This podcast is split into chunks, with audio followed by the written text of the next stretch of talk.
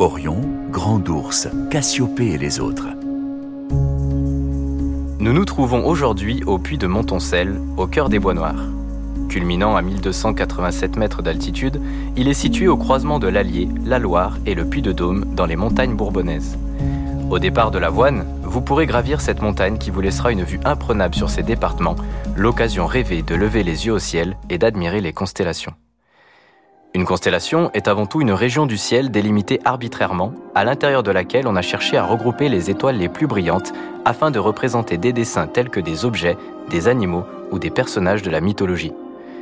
On doit les constellations à des civilisations telles que les Hébreux, les Chinois, les Mésopotamiens, voire même les Arabes.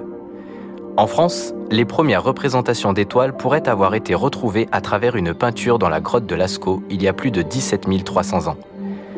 Aujourd'hui, selon l'Union astronomique internationale, il existerait 88 constellations inspirées des 48 que Ptolémée a répertoriées dans son livre appelé l'Almageste vers 150 après Jésus-Christ. Les autres auraient été ajoutées entre le 16e et le 17e siècle par les nombreux explorateurs et navigateurs. Suivant la position d'un observateur sur Terre, ce dernier n'observera pas la même région du ciel. Ainsi, certaines constellations ne seront visibles que dans un hémisphère. Les habitants proches de l'équateur auront quant à eux la chance de pouvoir admirer les constellations de l'hémisphère nord et sud en une année. Nous nous retrouverons demain pour un nouveau voyage dans le ciel auvergnat. En attendant, n'oubliez pas que l'astronomie permet de s'évader et les histoires de rêver.